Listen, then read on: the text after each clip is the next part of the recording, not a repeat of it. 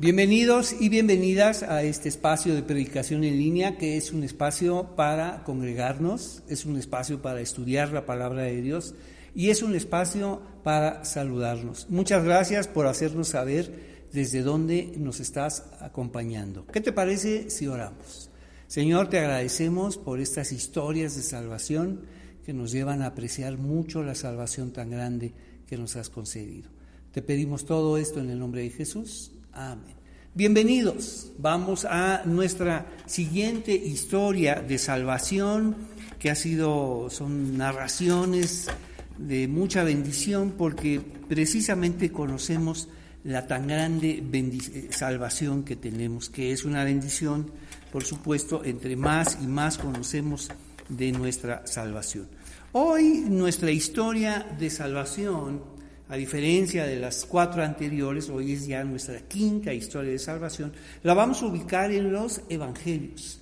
Y vamos a conocer la historia de salvación de uno de los grandes apóstoles. Para algunos el representante de los apóstoles, para otros el vocero, para otros el apóstol más atrevido, para otros el que hablaba de más. Sin embargo, va a ser muy importante revisar su historia de salvación. Y sucede lo siguiente, y vamos a hablar de Pedro. Y Pedro tuvo tres ocasiones, tres encuentros con Jesús. Entonces algunos se preguntan cuál es el momento donde él finalmente eh, hace, establece ya una relación de salvación con Jesús. Y vamos a revisar estos tres momentos, eh, los he ordenado de una manera, te propongo esta este orden en el que uno es en el que conoce a Jesús, otro es en el que sigue a Jesús y otro es precisamente ese momento donde va más allá de seguirlo, conocerlo, finalmente él termina por establecer una relación muy, muy especial con Jesús y es decir, lo que nosotros entendemos como este momento de salvación entre Pedro vamos para con Jesús.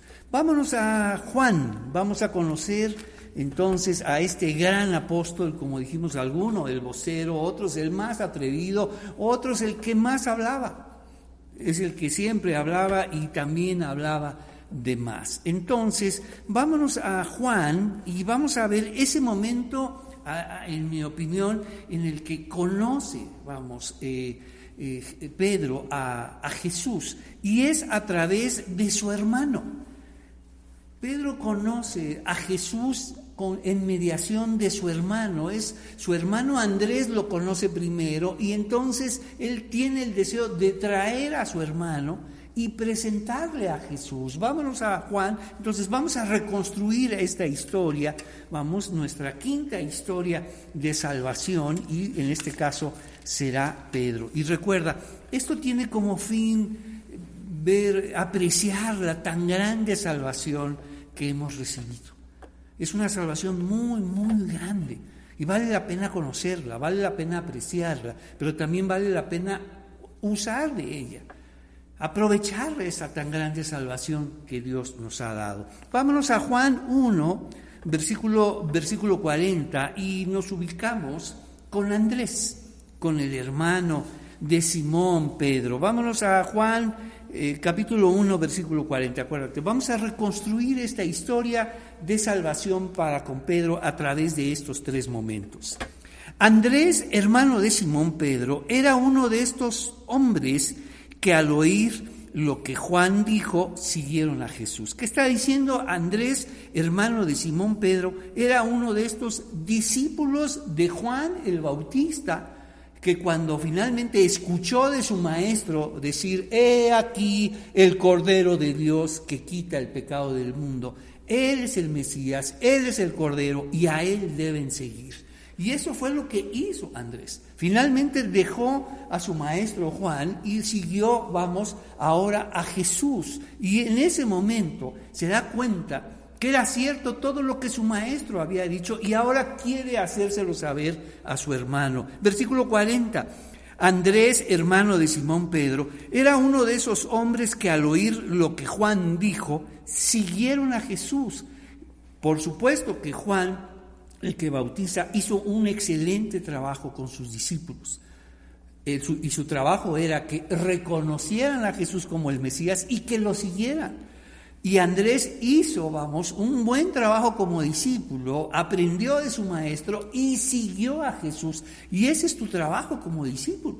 A nosotros como maestros es que enseñemos a la gente a reconocer a Jesús como el Cordero de Dios, como el Mesías, y que sigamos a Jesús. Entonces nos dice, Andrés fue a buscar a su hermano Simón y le dijo, hemos encontrado al Mesías, que significa el Cristo.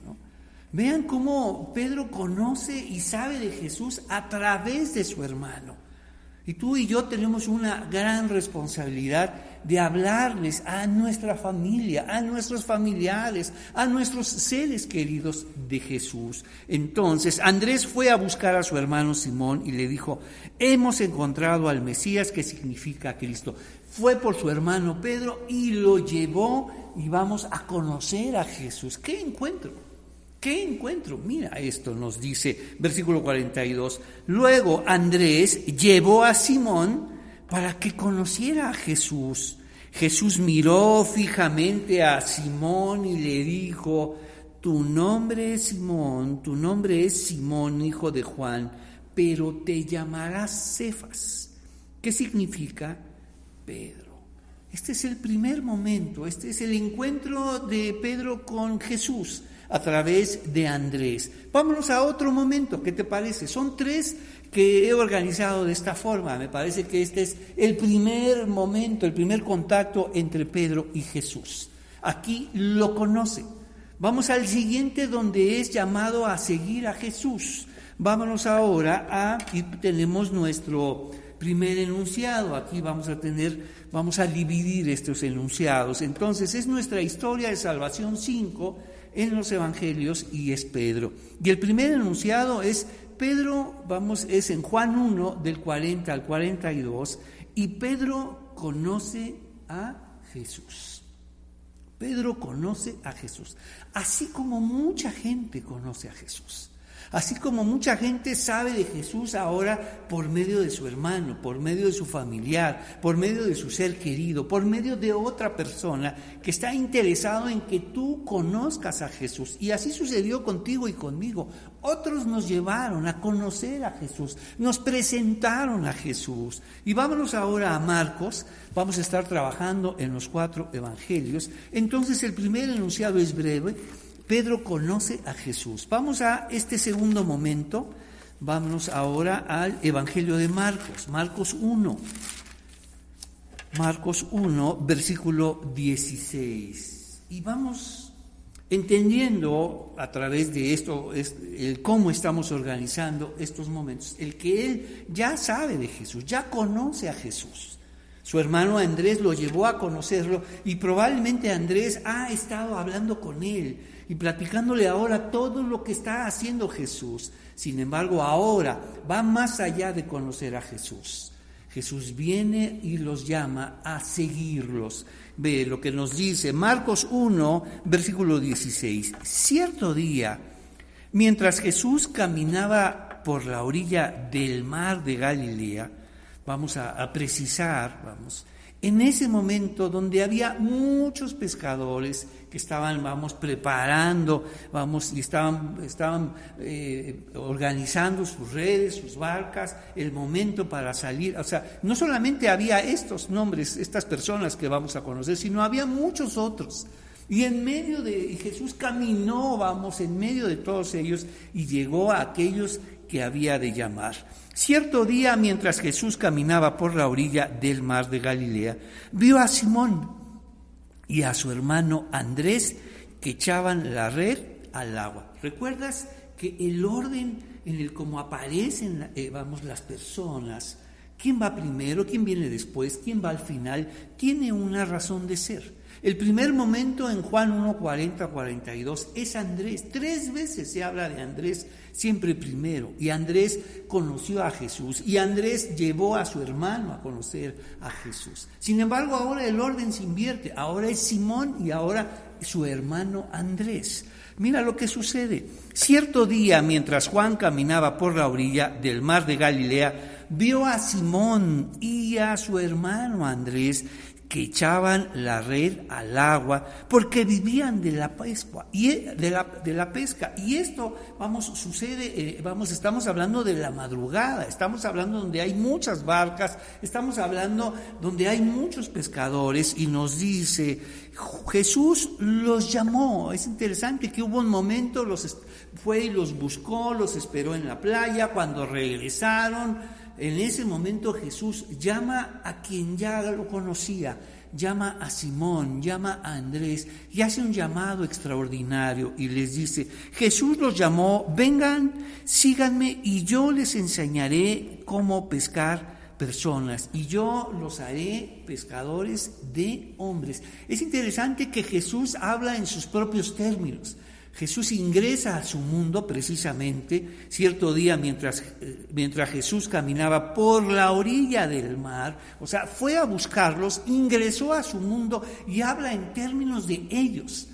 Vengan, y nos dice, no solamente vengan, sino vengan para qué, para seguirme. ¿Y para qué? Para, vamos, cambiar una manera de vivir y ahora lo hace en términos de ellos. Vengan no solamente a qué, a seguirme y seguirme para qué, para que ahora se conviertan en, vamos, en, en aquellos que van a buscar a otros hombres. Lo mismo que yo estoy haciendo con ustedes, ahora ustedes lo harán con otras personas y los haré pescadores de hombres. Ve que está ingresando a su mundo, está usando sus categorías, su lenguaje y los haré pescadores de hombres. Y enseguida, obviamente, como ya hubo un encuentro con Jesús, pero ahora es invitado a seguirlo, dice, vengan, síganme y yo les enseñaré cómo pescar personas. Yo los haré hacedores, vamos, pescadores de hombres, y enseguida dejaron las redes y lo siguieron. Un poco más adelante por la orilla Jesús vio a Santiago y a Juan, hijos de Zebedeo, en una barca reparando las redes. Los llamó de inmediato y ellos también lo siguieron, dejando a su padre Zebedeo en la barca con los hombres contratados. Fueron llamados estas personas. Jesús ingresa a su mundo, Jesús ingresa a la playa, vamos en el horario de pesca, en la madrugada, cuando regresan, los desafía ahora a seguirlos y dejan sus redes por todo lo que ya sabían de él, por todo lo que conocían de él. ¿Y qué conocía Pedro de Jesús sino a través de Andrés? Y ahora ya lo conocía en persona y ahora es desafiado a seguirlo. Nuestro segundo enunciado, Marcos del 1 del 16 al 20. Pedro sigue a Jesús. Pedro sigue a Jesús. Siempre... Eh, convocando, invocando, provocando Jesús la voluntad humana. Siempre buscando, vamos, provocar, mover, activar la voluntad humana. Vengan y, y síganme. Vengan y síganme. Es algo que ellos tenían que hacer. Es algo, y para seguir a Jesús tenían que dejar muchas cosas, para seguir a Jesús como los estaba demandando, era precisamente dejar la vida que tenían para ahora venir a una nueva vida que Él les enseñaría. Y además, esta salvación, esta, esta nueva vida iba más, iba más allá de ellos. Ven y les haré buenas personas. Eso no dijo Jesús. Ven y serás un hombre nuevo. Tampoco dijo Jesús. Debemos saber que los está llamando, escucha muy bien, en razón de otros. No te está llamando a ti por, nada más para ti y, en tus asuntos y hacerte un hombre exitoso y que salgas adelante. Dios no te está llamando a eso. Ya lo vimos el domingo pasado, eso es asunto tuyo. Dios siempre te va a llamar en razón de otros. Vengan síganme y los haré pescadores de hombres. ¿Qué está pensando Jesús? No solamente en Pedro, en Andrés, sino en aquellos que ellos llamarían. O sea, está pensando en otras personas. Cuando Dios te llamó a ti, te llamó, recuerda, en razón de otros. Entonces, siempre que pensemos acerca de la salvación, por supuesto que tiene que ver contigo. Por supuesto que el llamado es para ti, pero ¿para qué? ¿Te acuerdas? Vengan para que, síganme para que, les enseñaré para qué. para que sean pescadores de hombres. Ve hasta dónde van. Cuatro momentos. Vengan, ¿a dónde? Hacia mí. ¿Para qué? Síganme. ¿Para qué? Enseñe, los enseñaré a ser pescadores de hombres. Lo mismo que yo estoy haciendo con ustedes, ustedes lo harán con otros. Dios siempre te llamó en razón de otros. Tu salvación tiene que ver con otros para que tú llames a otros, para que tú presentes a Jesús a otros, para que tú hables de Jesús a otros. Entonces, vamos, nos dice, Jesús los llamó, vengan, síganme y yo les enseñaré cómo pescar personas, cómo ser pescadores de hombres. Y necesitamos aprender. Porque una cosa es el conocimiento aprendido, recuerda, y otra cosa es el conocimiento revelado. Son dos cosas distintas. Necesitamos primero, por supuesto, el conocimiento revelado. Y después vendrá ese conocimiento aprendido. Esa revelación nos llevará a aprender y aprender mucho de Jesús. Entonces, vámonos a este tercer momento. Entonces, ya vimos, Pedro conoce a Jesús. Vamos, ¿quién lo lleva a Andrés a conocer a Jesús? Lo que se presume es que Andrés era discípulo de Juan el Bautista. Juan como excelente maestro enseñó a sus discípulos a reconocer a Jesús y cuando los vio y les dijo, Él es el Mesías, los discípulos siguieron a Jesús e hicieron lo correcto. Ahora llevaron a otros a Jesús y ahora Jesús viene y los desafía a seguirlo. Vámonos ahora a Lucas 5. Lucas 5. Me parece que este es el momento más especial del encuentro de, de, Pedro con Jesús. Ya conoce a Jesús, ya sigue a Jesús y ahora viene este momento tan especial donde finalmente Pedro dobla su rodilla a Jesús. Y así sucedió con nosotros. Mucha gente viene a las congregaciones, viene a los estudios, viene a los eventos para saber y conoce a Jesús.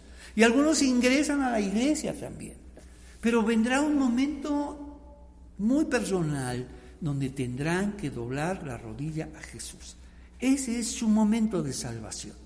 A mí me parece que es Lucas 5, versículo 1. Vamos a Lucas 5, vamos a este momento tan especial que Lucas lo recoge y lo tenemos aquí. No aparece en los otros evangelios. Y mira, cierto día, mientras Juan predicaba, mientras Jesús predicaba en la orilla del mar de Galilea, Grandes multitudes se abalanzaban sobre él para escuchar la palabra de Dios. Ve, ve, ya el deseo que tenían las personas de escuchar y saber de él. Jesús notó dos barcas vacías en la orilla, porque los pescadores las habían dejado mientras lavaban sus redes. Al subir a una de las barcas, Jesús le pidió a Simón, el dueño de la barca, que la empujara al agua.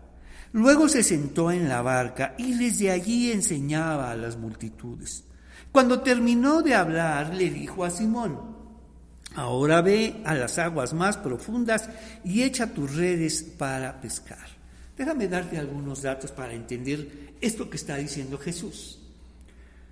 Para los pescadores, el mejor momento para pescar no es a cualquier hora, sino es, vamos, antes de que amanezca. Entonces nos están explicando, por eso eh, nos están diciendo que los pescadores habían dejado, dice Jesús notó dos barcas vacías en la orilla porque los pescadores las habían dejado mientras lavaban sus redes. Quiere decir que ya salieron, ya regresaron, están, vamos, organizando todo y están limpiando las redes. O sea, ya terminó todo, ya pasó la hora de pesca, porque Jesús aprovechó para enseñar a sin embargo, ahora eh, Jesús le da una inusual instrucción a Simón Pedro. Incluso él reconoce, Señor, ya no es hora para salir a pescar. Nos dice, cuando terminó de hablar, le dijo a Simón de forma inusual, en el mundo de los pescadores ellos saben, esto no es así. Ahora ve a las aguas profundas y echa tus redes para pescar. Obviamente conoceremos algo de, de Pedro. Él se atreve a a cuestionar, a preguntar, a responder. Él es el que habla, ¿no? Y la pregunta sería, ¿y los demás? Él habla por los demás. Él es como el vocero de los demás. Tiene sus ventajas, pero también es una carga muy fuerte. Probablemente le decían a Simón, tú, tú dile algo, tú dile esto al Señor, pregúntale esto, ¿no? Y él es el que hablaba, él es el que preguntaba, ¿no? ¿Tú dónde estás? ¿Tú eres el representante o eres el que dice, dile que diga esto o tú pregunta esto? Esta es la carga de aquellos que tienen que representar a los demás, como Pedro. Siempre escuchaba las peticiones de los otros para que él se las dijera a Jesús. Y probablemente fue así, dile al Señor que ya no es hora de salir a pescar.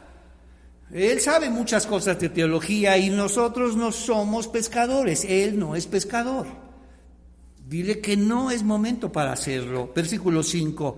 Maestro, respondió Simón, hemos trabajado mucho durante toda la noche y no hemos pescado nada, pero si tú lo dices, echaré las redes nuevamente. ¿Qué le está diciendo? Nosotros que sabemos, nosotros que sabemos, y que hemos trabajado mucho durante toda la noche y por lo tanto no hemos pescado nada, pues por supuesto tú no sabes de esto y por eso nos estás pidiendo nos estás diciendo esto, que salgamos a esta hora tan, tan inusual. Déjame decirte que todo lo que hace Jesús es inusual.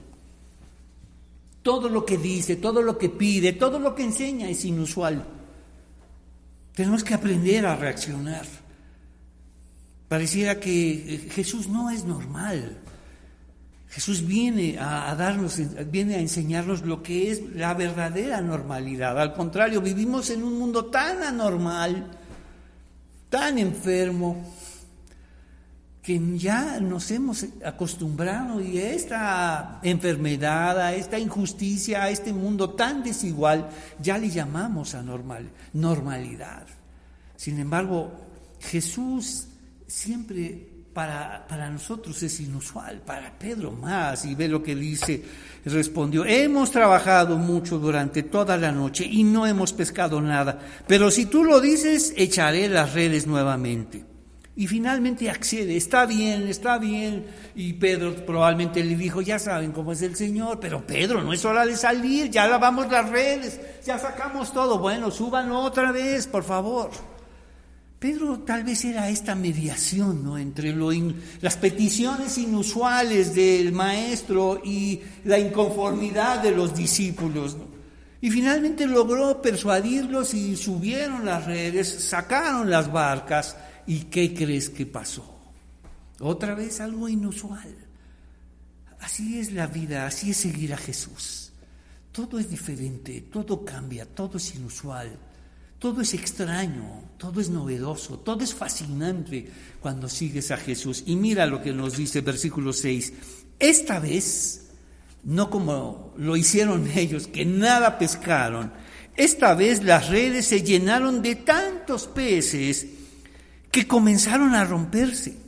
Un grito de auxilio atrajo a los compañeros de la otra barca y pronto las dos barcas estaban llenas de peces a de hundirse. No fue suficiente una barca. Hubo necesidad de llamar a otra y esas otras tampoco pudo. Tanta es la bendición de Dios. Cuando nos atrevemos a seguir a alguien tan diferente, tan fascinante como Jesús, cuando desafiamos incluso estas, esta normalidad, Señor, ya no es hora de salir a pescar, pero bien lo haré en tu nombre, solo porque tú lo dices. Versículo 8, aquí viene este momento tan especial en la vida de Pedro. Acuérdate, Pedro ya conoce a Jesús. De alguna forma está siguiendo a Jesús. Pero mira lo que pasa ahora. Versículo 8. Cuando Simón Pedro se dio cuenta de lo que había sucedido, de que todo esto lo rebasó, de que su experiencia de pescador de muchos años se quedó atrás, esta idea que tenía, vamos, de lo que es normal, de lo que es correcto, de lo que se debe hacer, de la vida, ocurre un milagro tal que, que lo rebasa. Y se da cuenta, Señor, tú eres más que un maestro, tú eres más que un maestro. Mira lo que dice. Cuando Simón Pedro se da cuenta de lo que había sucedido, cayó de rodillas delante de Jesús. Es todo un símbolo caer de rodillas delante de alguien. En el mundo antiguo es declarar el señorío de la persona, es declarar su superioridad, es colocarte en posición de siervo, de inferioridad, de necesidad, de ruego. Tú eres un Señor, tú eres el Señor. Revisa los evangelios, aquellos que se postran y llegan a los pies de Jesús. Dejó de luchar Pedro, conocía a Jesús, seguía a Jesús, pero no había entregado su vida a Jesús como te ha pasado a ti. Conoces a Jesús, sigues a Jesús, pero no has entregado tu vida como lo hizo él. Y mira lo que dice, cuando Simón Pedro se dio cuenta de lo que había sucedido, cayó de rodillas delante de Jesús y le dijo, Señor, por favor, aléjate de mí. Soy demasiado pecador para estar cerca de ti. Qué palabras, qué confesión. Aléjate de mí, Señor. Tú eres el Señor, tú eres el Señor Dios, eres un ser divino, Señor, y yo soy un pecador. Yo no debo estar contigo. O sea, se miró por primera vez, miró su condición y vio exactamente quién es Dios. Dios hecho carne, Dios en persona, Jesús, aléjate de mí, Señor. Evoca lo que pasó con Isaías cuando vio esta gran revelación y pensó que iba a morir. Mis ojos y mis labios, Señor, no son los adecuados para, para verte y hablarte. Señor, aléjate de mí, que soy pecador. En este momento entrega su vida a Jesús. ¿Qué hace Jesús? Sí, aléjate, así le dijo aléjate de mí porque yo soy muy santo y tú eres muy pecador. Eso le dijo, no, no, mira lo que hace.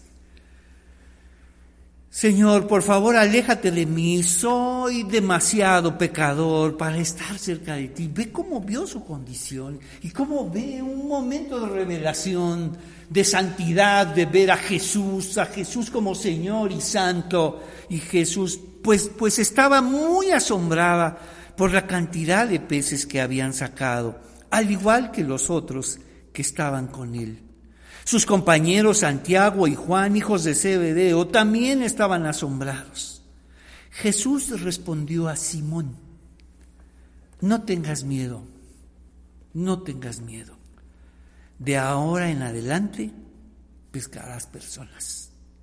Y en cuanto llegaron a tierra firme, dejaron todo y siguieron a Jesús. A mí me parece que si ponemos en orden estos tres momentos, Jesús, Pedro conoce a Jesús, Pedro sigue a Jesús, pero Pedro se arrodilla ante Jesús. Lucas 5 del 1 al 11. Pareciera que hubo una lucha en el corazón de Pedro hasta que finalmente dijo, ya basta, ya basta Señor ya doblaré mi rodilla ante ti. Y si tú estás en esa lucha, vamos, conoces a Jesús y estás incluso involucrado en una iglesia, en un ministerio, en un servicio, pero no has doblado tu rodilla a Jesús.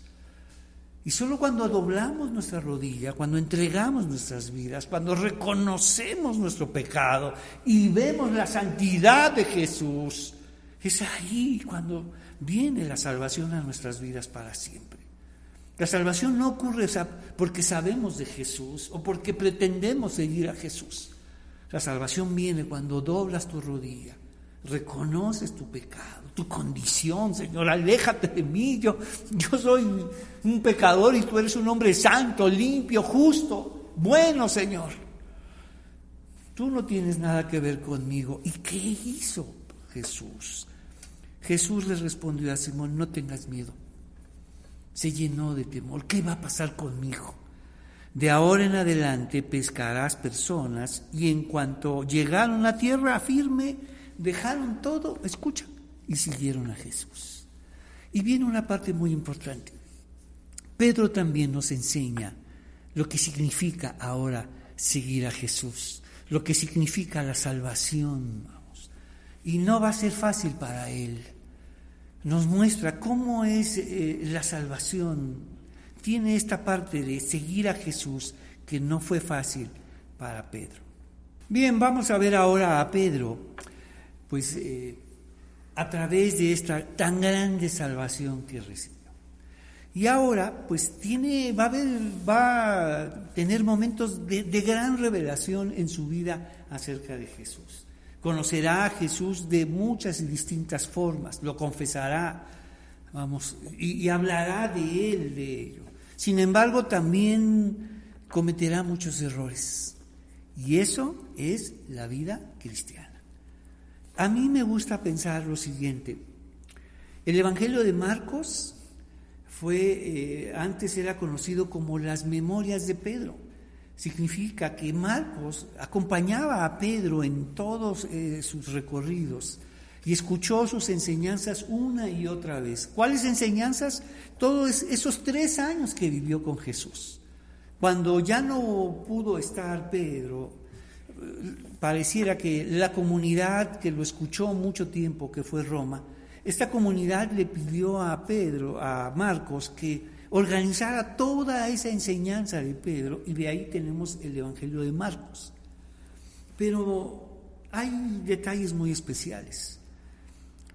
Pudiera haberle dicho Pedro a Marcos, por favor, omite muchos pasajes, muchos momentos donde me equivoqué donde hice mal las cosas. Por favor, omite esas, esas escenas, esos encuentros, esas conversaciones.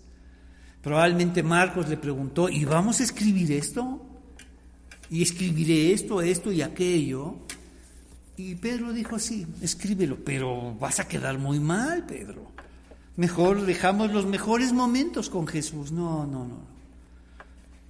Vamos a dejar todos los momentos que tuve con Jesús los momentos de gran revelación y los momentos difíciles, porque esto significa seguir a Jesús. Vamos a tener momentos de gran gloria y revelación, pero también vamos a tener momentos difíciles. ¿Por qué? ¿Por qué? ¿Por qué sucede así? Escucha esto. La salvación que recibimos es tan grande, tan grande, que nos rebasa. Es muy grande nos rebasa afortunadamente y va muchísimo más allá de nosotros. Sin embargo, escucha esto, es tan grande nuestra salvación para fortuna de nosotros. Esa es la mejor noticia. Va más allá de nosotros. Abarca tu pasado, tu presente y tu futuro. Sin embargo, es tan grande, escucha, que nunca estaremos a la altura de nuestra salvación. Nunca. Es tan grande, es enorme, es gigante, es divina, es sobrenatural, viene de afuera, viene de Dios, es un regalo que nos ha dado. Y nunca estaremos a la altura de esa salvación. Por eso el mundo nos acusa de hipócritas. Por eso el mundo nos acusa de incoherentes, por supuesto, porque es demasiado grande la salvación y la gente se confunde, pero tú eres cristiano, eres tú y tú, ¿cómo es posible? con la clase de vida que tienen. Pues sí es, porque la salvación no nos la ganamos, es un regalo que Dios otorga a quien Él quiere y a quien Él y a aquel que en Él cree. Es un regalo inmerecido que nos rebasa por muchísimo.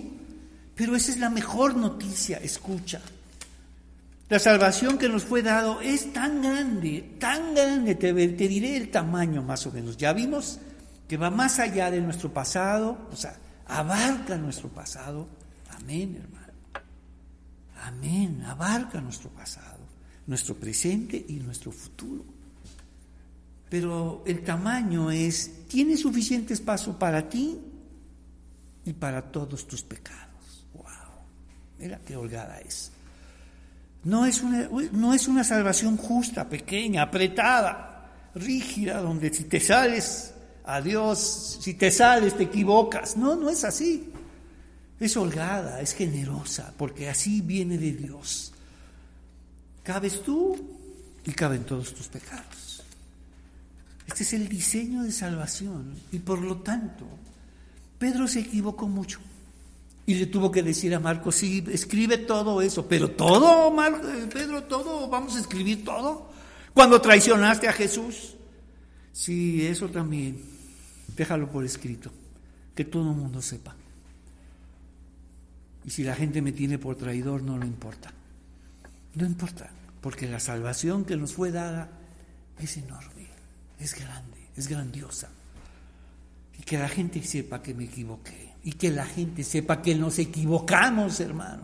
Que nos equivocamos, sí, sí, nos equivocamos. Porque la salvación es tan grande que nos rebasa y nunca, escucha, nunca estaremos a la altura de una salvación tan grande, tan sobrenatural, tan sublime y santa como la que acabas de recibir. Por eso Pedro dice, aléjate de mí, Señor, soy pecador y tú eres santo. No tengo nada que ver contigo, soy pecador, me equivoco muchas veces, Señor, y tú eres santo. Pero Dios nos quiso incluir en su obra. Vamos a estos momentos de revelación y vámonos ahora a Mateo, Mateo 16. Vámonos a Mateo 16 y hubo momentos de gran revelación, pero también hubo momentos muy, muy difíciles. Así es la salvación. Así es la salvación. Tiene momentos de gloria, pero también tiene momentos de gran dificultad, de lucha, de una gran lucha interior. Todos aquellos que hemos recibido la salvación de Dios, comienza una lucha dentro de nosotros. O sea, yo no sé si te dijeron, pero ahora aquellos que reciben a Cristo como su Señor y Salvador, comienza una lucha que terminará cuando el Señor venga por nosotros. Así es. Porque es toda una revolución en nuestro corazón, en nuestra mente, en nuestro cuerpo, en nuestra vida. Todo comienza, todo se revoluciona, todo cambia, todo empieza a tomar su lugar. Todo aquello que parecía que era bueno lo entendemos como malo y todo que, aquello que entendíamos como normalidad nos damos cuenta que no es así. Mira lo que pasó aquí en Mateo 16, vámonos al versículo 13. Cuando llegó, cuando Jesús llegó a la región de Cesarea de Filipo, les preguntó a sus discípulos, ¿quién dice la gente que es el Hijo del Hombre? Es interesante que Jesús no dice, ¿quién dice la gente que soy yo? ¿Quién dice la gente que es el Hijo del Hombre? ¿Quién es? Bueno, contestaron algunos, dicen Juan el Bautista, otros dicen Elías y otros dicen Jeremías o algún otro profeta. Entonces les preguntó, ¿y ustedes quién dicen que soy? ¿Y quién crees que contestó? A ver, ¿quién crees que contestó? ¿Quién es el que siempre contesta? ¿Quién es el que siempre habla? ¿Quién es el que se cree representante de todos? ¿Quién es el que le dijeron, tú, tú, tú di, a ver, piensa, voy a Coyoacán 10 minutos y regreso. A ver, ¿quién es el que... Ya sabes quién. Tú, tú eres el que siempre contestas. Y dice, Simón Pedro contestó, tú eres el Mesías, el Hijo del Dios viviente. Qué bueno que Pedro siempre contestó, porque de otro modo no sabríamos esto. Qué bueno que Pedro siempre contestó, se adelantó, habló de más, de menos, dijo, reclamó, se enojó, porque no sabríamos muchas cosas. Por favor, habla. Por favor, di lo que tengas que decir. Háblale a la gente. No esperes a ser eh, eh, un gran maestro, ya lo eres. No esperes a ser una gran maestra, ya lo eres. Habla a la gente de Jesús. Pero ¿qué va a pensar? Muchas cosas, muchas, muchas cosas. ¿Ves lo que hizo Pedro? Siempre habló, siempre habló. Ahora, ahora como apóstol, como discípulo de Jesús, y dice, Simón Pedro contestó, tú eres el Mesías, el Hijo del Dios viviente. Y sabes, esto no es un conocimiento académico, no es un conocimiento adquirido, aprendido, sino es un conocimiento muy, muy especial. Cuando venimos a la vida cristiana, cuando venimos a la Biblia, hay dos conocimientos, el conocimiento revelado y el conocimiento adquirido. Y todo comienza con el conocimiento revelado. Y eso es lo que le va a decir Jesús a Pedro. Qué afortunado eres, Pedro. Ve lo que nos dice versículo 17. Vamos a leer versículo 16 y 17. Simón Pedro, el que siempre contesta, tú eres el Mesías, el Hijo del Dios viviente. Jesús respondió, bendito eres. Wow. ¿Sabes qué estaba haciendo Jesús? Lo estaba bendiciendo. Lo estaba bendiciendo. Bendito eres. Y no hay bendición más grande que la de Jesús. Si tú, si tú reconoces a Jesús como, como el Hijo del Dios viviente, como el Mesías, como tu Salvador, eres bendito. Dios te está bendiciendo, Jesús te bendice. Si tú en este momento puedes decirme, sí, Jesús es el Señor, es mi Señor y Salvador, eres bendito. Tienes una bendición tan grande que transforma todo y cambia la vida por completo. Eres bendito. Asume, apropiate de esta bendición. No solo está ahí para que digas wow, sino para que también sea tuya. Jesús respondió, bendito eres Simón, hijo de Juan, porque mi Padre que está en el cielo te lo ha revelado. Conocimiento revelado, exclusivo de Dios. Si Dios no nos revela quién es Él, no lo sabemos. Si Dios no nos revela a su Hijo, tampoco lo sabremos. Y si ahora lo sabemos, es porque Dios te lo ha dado. No te lo reveló carne ni sangre. No es heredado, no es adquirido, no es aprendido, sino en este momento eres bendito. Saber que Jesús es el Mesías, seguirlo, vivir para Él, orar a Él, esperarlo a Él, es una bendición tan grande. Bendito eres. Que esta bendición sea para ti también, no solo para Pedro, sino para todos aquellos que ahora podemos declarar que Jesús es nuestro Señor y Salvador. Eres bendito. Bendito eres Simón, hijo de Juan, porque mi Padre que está en el cielo te lo ha revelado. No lo aprendiste de ningún ser humano. Ahora te digo que tú eres Pedro, que quiere decir roca, y sobre esta roca Jesús está diciendo, y sobre él edificaré mi iglesia, y el poder de la muerte no lo conquistará. La primera vez que se menciona la iglesia en los evangelios. ¡Wow! Que nadie podrá contra la iglesia, ni la misma muerte. Entonces, tenemos aquí esta, esta gran bendición para, para Pedro y para todos aquellos que reconocen a Jesús como Señor.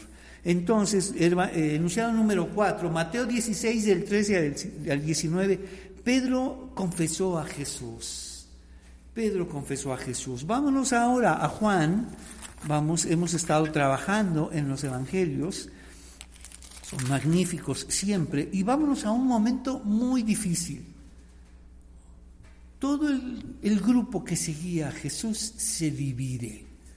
Todo el grupo que seguía por mucho tiempo a Jesús y todos aquellos que se declaraban discípulos de Jesús, escucha, se dividen y dejan de seguir a Jesús. ¿Por qué? ¿Cómo puede alguien dejar de seguir a Jesús? Porque Jesús una y otra vez siempre quería que aquellos que lo siguieran, que estuvieran seguros de lo que significa seguir a Jesús. Siempre habló Jesús, vamos, de forma tan fuerte, vamos, para aquellos que lo seguían, para que para que no vivieran engañados. Jesús no quería engañar a nadie. Seguirme significa esto. Seguirme implica esto. Y el que quiera seguirme, el que coma mi carne y el que beba mi sangre, tiene vida eterna. El que es uno conmigo tiene vida eterna. Wow, la gente dijo, no, no, no, no es para tanto, Señor. Ser uno contigo, beber tu sangre y comer de tu carne. Ellos sabían perfectamente que implicaba ser uno con Jesús. No, me siento atraído, me interesa lo que dices y todas estas novedades eh, me parecen eh, peculiares e interesantes, pero ser uno contigo es demasiado para mí. Entonces, versículo, capítulo 6, perdón, capítulo 6, versículo 60. Capítulo 6, versículo 60. Es dramático lo que vamos a leer. 6.60. Muchos de sus discípulos decían, esto es muy difícil de entender. ¿Cómo puede alguien aceptarlo? ve lo que estaba enseñando Jesús. Ser uno con Él. Versículo 66, vamos a leer. A partir de ese momento, muchos de sus discípulos se apartaron de Él y lo abandonaron. Entonces Jesús, mirando a los doce, les preguntó, ¿ustedes también van a marcharse? ¿Ustedes también se van a ir? ¿Ustedes? ¿Y quién crees que contestó? A ver, otra vez. ¿Quién crees que contestó? El que siempre habla. Que tú seas el que siempre habla. Que tú seas el que, el que diga, el que explique, el que hable, el que responda. Ya fue mucho tiempo de quedarte callado, ¿qué te parece? Ya has sido demasiado cauto, precavido, decente, correcto, educado.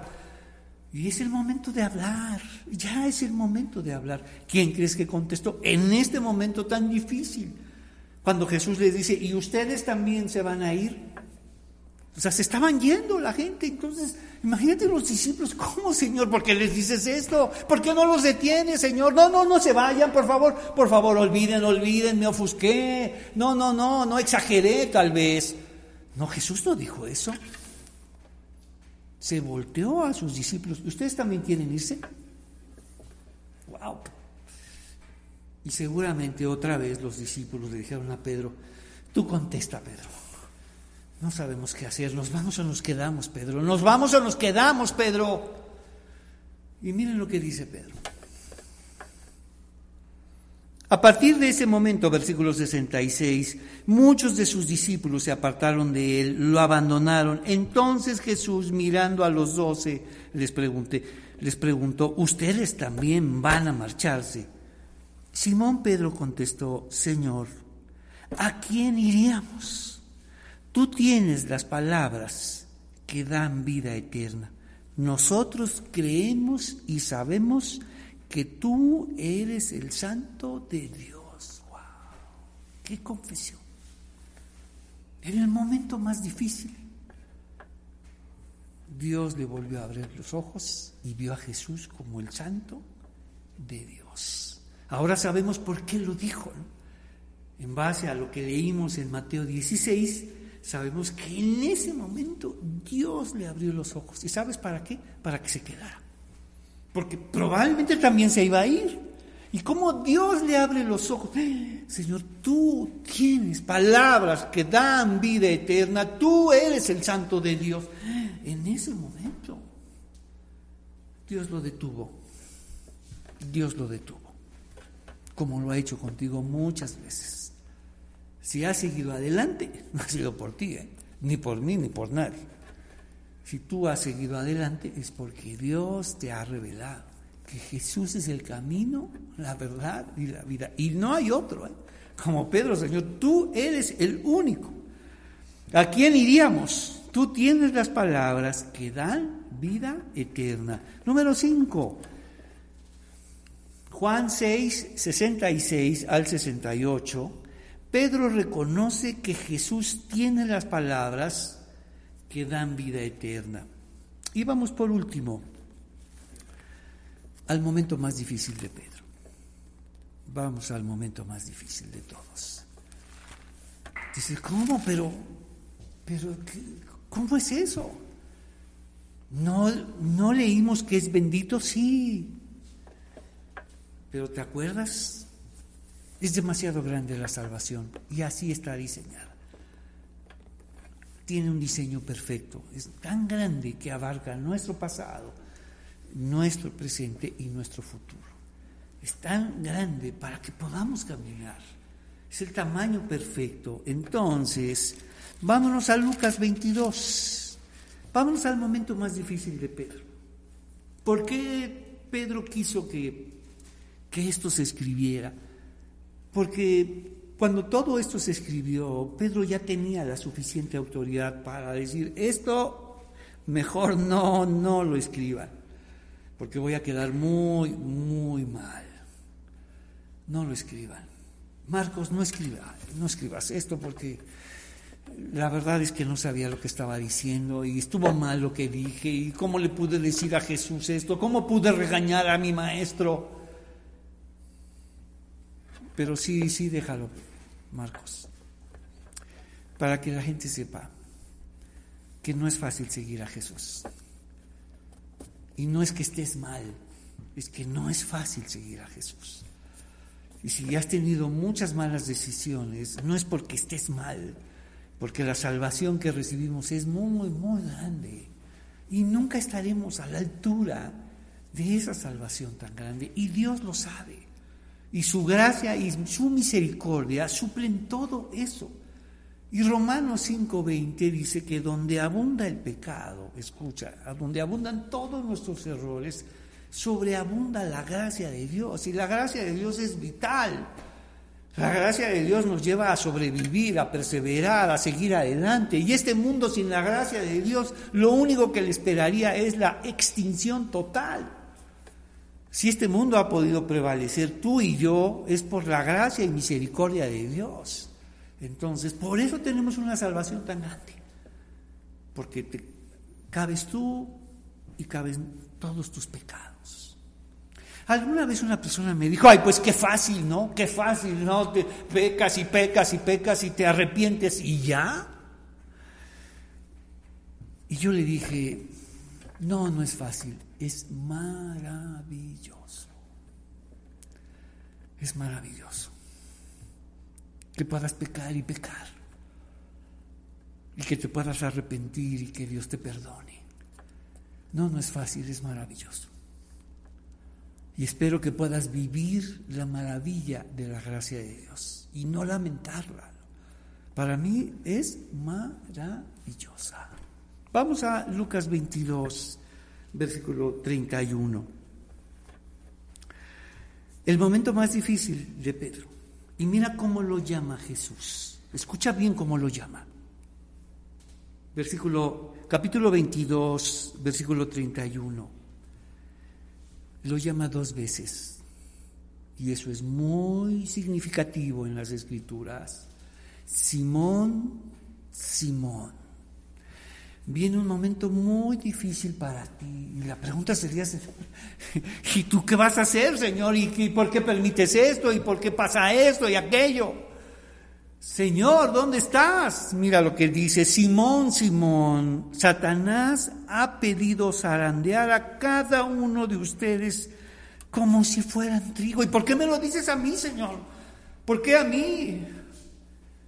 ¿Por qué no se lo dices a los demás? ¿Por qué a mí nada más me lo dices? Simón, Simón, Satanás ha pedido zarandear a cada uno de ustedes como si fueran trigo. Vamos a escuchar una promesa grandiosa de Jesús. Aquí debes subrayarlo. Entonces, Señor, viene un momento tan difícil y le dice, pero yo he rogado en oración por ti. Todas las veces que Pedro vio orar a su maestro, a su Señor, que lo vio muchas veces, Muchas de esas oraciones eran para ellos, para Pedro. Y mira lo que nos enseña lo que está orando Jesús por Pedro. Porque debemos aprender de él. Y mira lo que dice. Pero yo he rogado en oración por ti, Simón, para que tu fe no falle. No está orando, dice, no le está diciendo, mira, estoy orando por ti, por tu familia, por tus bienes, por todo esto, por tus amigos, por tu iglesia. Yo no estoy orando, güey. Ve lo que está orando Jesús.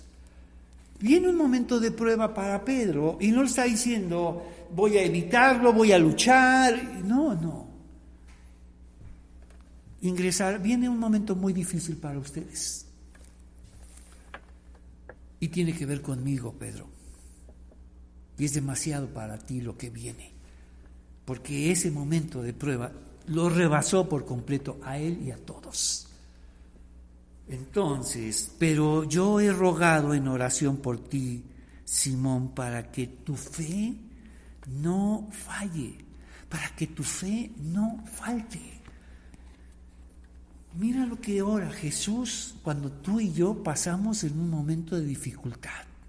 Está pidiendo por tu fe para que no falle, no falte. Y además viene la promesa. Nos dice, pero yo he rogado en oración por ti, Simón, para que tu fe no falle, de modo que cuando te arrepientas y vuelvas a mí, ¿qué le está diciendo? Vas a salir adelante, vas a regresar, Pedro. ¿Y para qué? ¿Para qué? ¿Te acuerdas el llamado? ¿Te acuerdas el llamado para Pedro? Vengan, síganme y yo los haré pescador de hombres.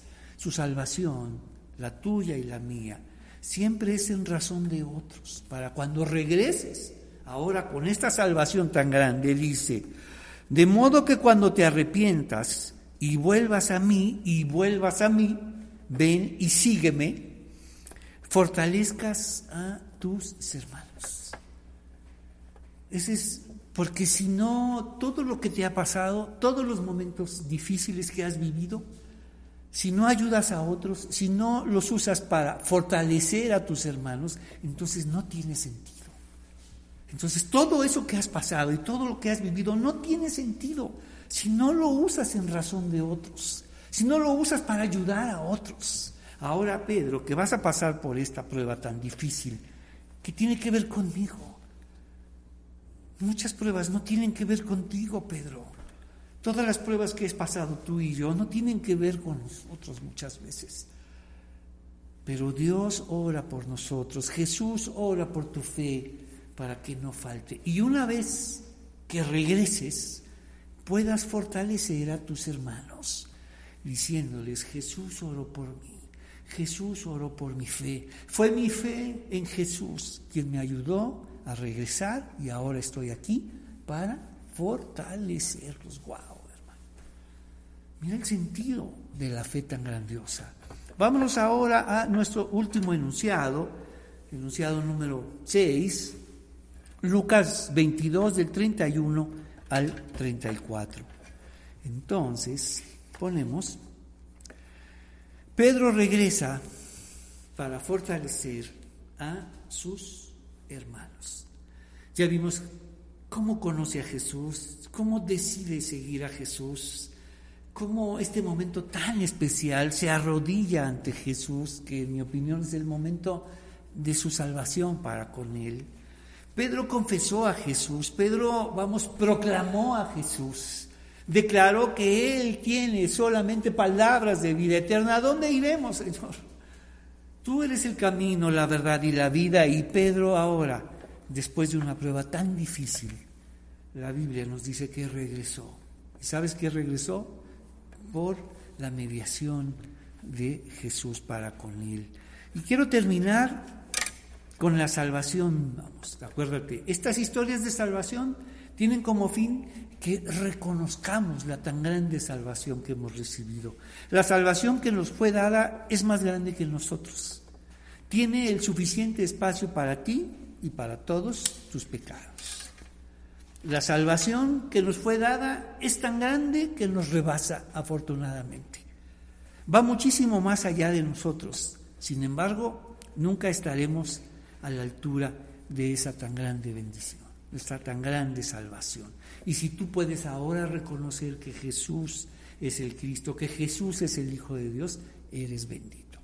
¿Qué te parece si oramos? Señor, te damos gracias esta, este domingo de, de bendición, Padre. Es una bendición saber de ti y saber de tu Hijo Jesucristo como nuestro Señor y Salvador. Te agradecemos esta tan grande revelación y gracias por ayudarnos en esta salvación que nos abarca, que nos rebasa, que nos cuida y que nos llevará a tu presencia. Te pedimos todo esto en el nombre de Jesús. Amén. Que el Señor los bendiga y ¿qué te parece si vamos juntos a la cena del Señor? Bienvenidos a la cena del Señor. Vamos a 1 Corintios 11 versículo 23. Gracias por acompañarnos. Gracias porque ya está terminando el mes de enero y nos gusta cerrar estos meses tan especiales que hemos estado viviendo con la cena del Señor. Y Pablo denuncia que algo ha pasado en la comunidad de Corinto, que algo les ha sucedido, que no han entendido lo que significa la cena del Señor porque si algo implica la cena del Señor es entrega. De la misma forma como Jesús entregó Así debían hacerlo ellos. Parecía que estaban viviendo a medias. Y parece que todo esto que está sucediendo nos está llevando a vivir a medias. Y es necesario que, recobres la fuerza, que recobres la fe, que recobres la pasión por las cosas de Dios. Porque Jesús, alguien, si alguien fue, fue apasionado por las cosas y llevó, vamos, su misión hasta las últimas consecuencias. Y eso es lo que Él les dice. Él entregó su vida por nosotros. Entonces, pues yo les transmito lo que recibí del Señor mismo. La noche en que fue traicionado, el Señor Jesús tomó pan y, decidió seguir adelante. Por el contrario, sabía lo que vendría y aún así, como un hombre apasionado, como el Hijo de Dios, y su pasión por nosotros, y su pasión por este mundo, y su pasión por la salvación tan grande que se lograría a través de Él y esta bendición que ahora tenemos. Y dio gracias a Dios por ese pan y luego lo partió, señalándolo a Él. ¿Qué te parece si ahora ahí en tu casa organizas el pan, el vino, todo para que sea entregado? Para que alguien entregue el pan, alguien entregue el vino y ahora pues vamos a vamos a leer lo siguiente. Y dio gracias a Dios por ese pan y luego partió en trozos. Vamos a repartir el pan. ¿Qué te parece?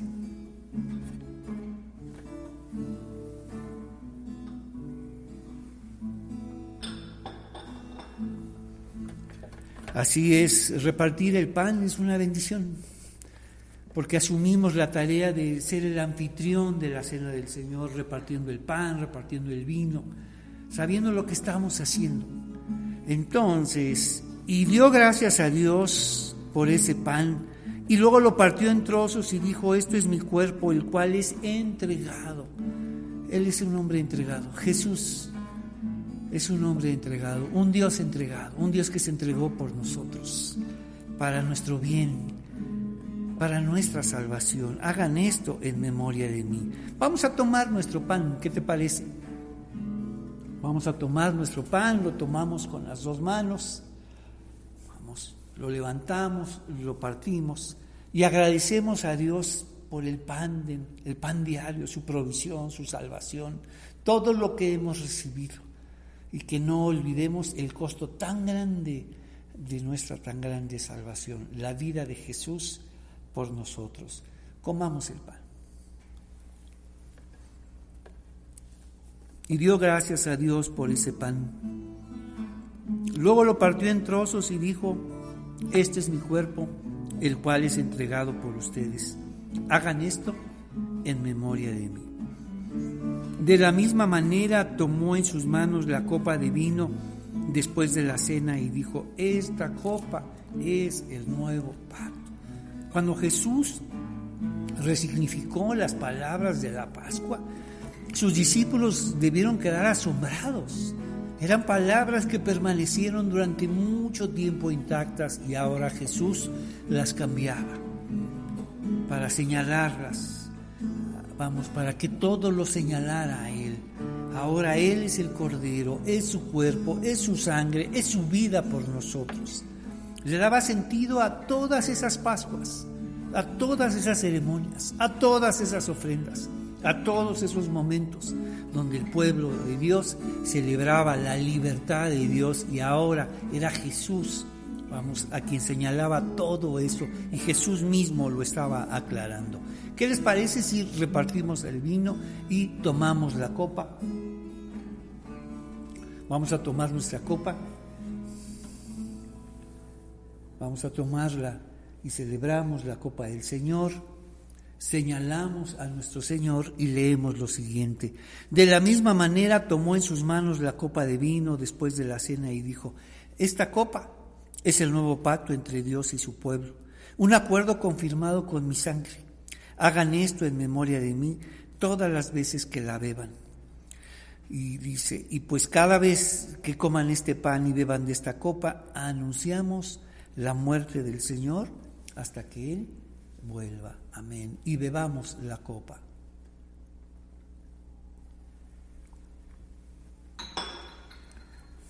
Pablo se cercioró de que todo esto tendría sentido, el sentido correcto. Y para eso lo, lo deja, vamos, expreso en el versículo 26. Pues cada vez que coman este pan, así como lo, lo hicimos, y beban esta copa, así como lo hicimos, ¿qué hacemos? Es un anuncio. Le anunciamos al mundo que la salvación que tenemos ahora es por la vida de otro, por la muerte de otro. Él murió para que nosotros viviéramos, pero sin embargo, ese que murió resucitó y ahora está sentado a la diestra de Dios, regresará por nosotros. Que el Señor los bendiga. Vamos juntos ahora a este, este nuevo mes que comienza. Agradecemos por el que termina y le pedimos a Dios por el que comienza.